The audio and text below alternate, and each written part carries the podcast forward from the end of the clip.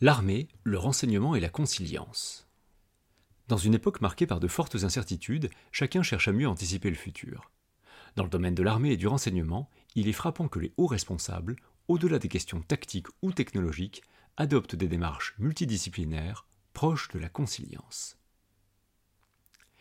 Lors des cérémonies du 14 juillet 2019, l'inventeur Frankie Zapata avait survolé les Champs-Élysées sur son aile volante, sous les yeux étonnés de la foule présente et des téléspectateurs.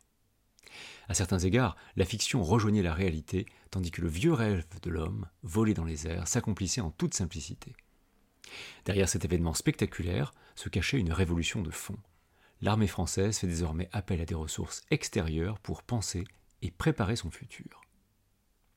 Parmi ces ressources, l'une des plus récentes est l'Agence de l'innovation de défense, créée en septembre 2018 et dirigée par Emmanuel Chiva. Cet ancien élève de l'ENS est docteur en biomathématiques, spécialisé dans des domaines allant de l'intelligence artificielle au biomimétisme.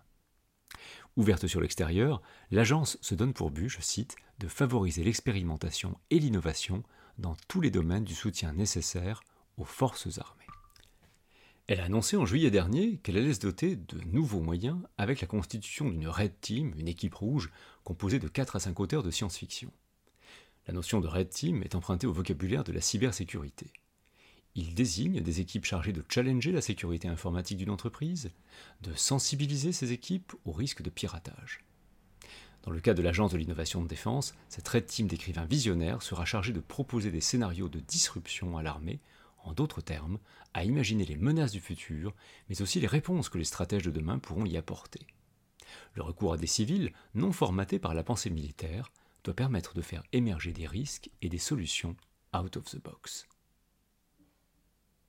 À vrai dire, cette innovation française s'inspire largement d'exemples étrangers, notamment des États-Unis. La comparaison entre les deux pays est d'ailleurs intéressante. En effet, l'armée américaine publie régulièrement des rapports qui exposent des scénarios prospectifs. Eux aussi croisent l'expertise de différents secteurs dans le sillage de la Revolution in Military Affairs lancée au début du nouveau siècle. Ceux-ci mettent souvent l'accent sur l'apport des innovations technologiques capables d'assurer aux États-Unis le leadership militaire drones, surveillance par satellite ou encore missiles dits intelligents. C'est qu'en effet l'art de la guerre est bouleversé aujourd'hui par de nouvelles menaces, notamment par les conflits asymétriques.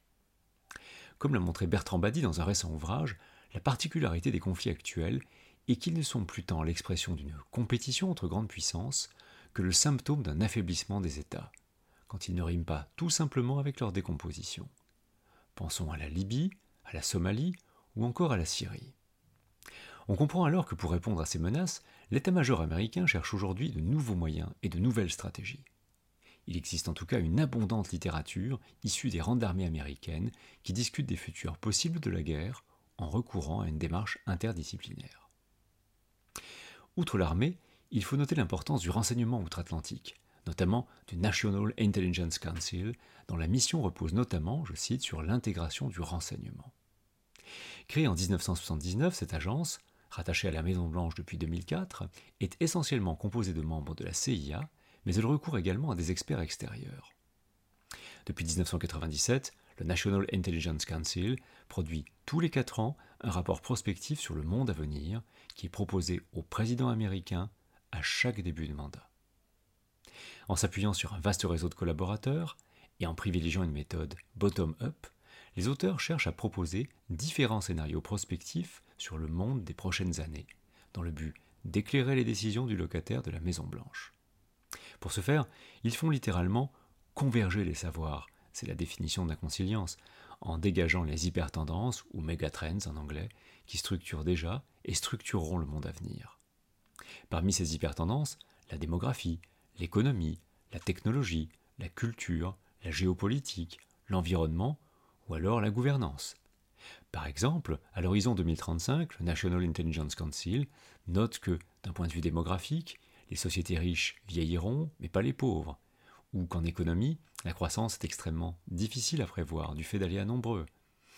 Ils mettent en avant les progrès technologiques, mais aussi du point de vue de la culture, par exemple, le retour des identités, en mentionnant que la gouvernance nationale sera de plus en plus difficile et que les menaces géopolitiques sont paradoxalement plus importantes aujourd'hui qu'elles ne l'étaient pendant la guerre froide. Mais faire converger les savoirs ne signifie pas les juxtaposer, Car après avoir dégagé ces axes majeurs, issus des mégatrends, les auteurs du rapport les articulent afin d'envisager plusieurs futurs possibles à l'horizon de 5, 10, 15, 20 ans. Notons d'ailleurs que le dernier rapport en date est le plus sombre de tous ceux qui ont été publiés par la National Intelligence Council jusque-là, puisqu'il envisage la possibilité d'une planète où la mondialisation aurait cédé la place à des zones continentales repliées sur elles-mêmes. L'idée qui guide en tout cas ce type de démarche est commune à toute réflexion prospective. Elle repose sur le postulat que l'avenir n'est pas écrit. Il n'est pas la continuation du présent, mais ce qui en diffère. Gaston Berger, le fondateur de la prospective en France, résumait cela en une formule concise et frappante. Demain ne sera pas comme hier, il sera nouveau et dépendra de nous. Il est moins à découvrir qu'à inventer. Dans des styles différents, les exemples des armées françaises et du renseignement américain illustrent l'importance de la conciliance. Partir de différents champs, la technologie, la littérature d'anticipation, les préoccupations militaires et de sécurité, pour les faire converger vers un but commun. Assurer aux forces militaires et aux leaders politiques la capacité à anticiper et à faire face à des menaces encore inconnues.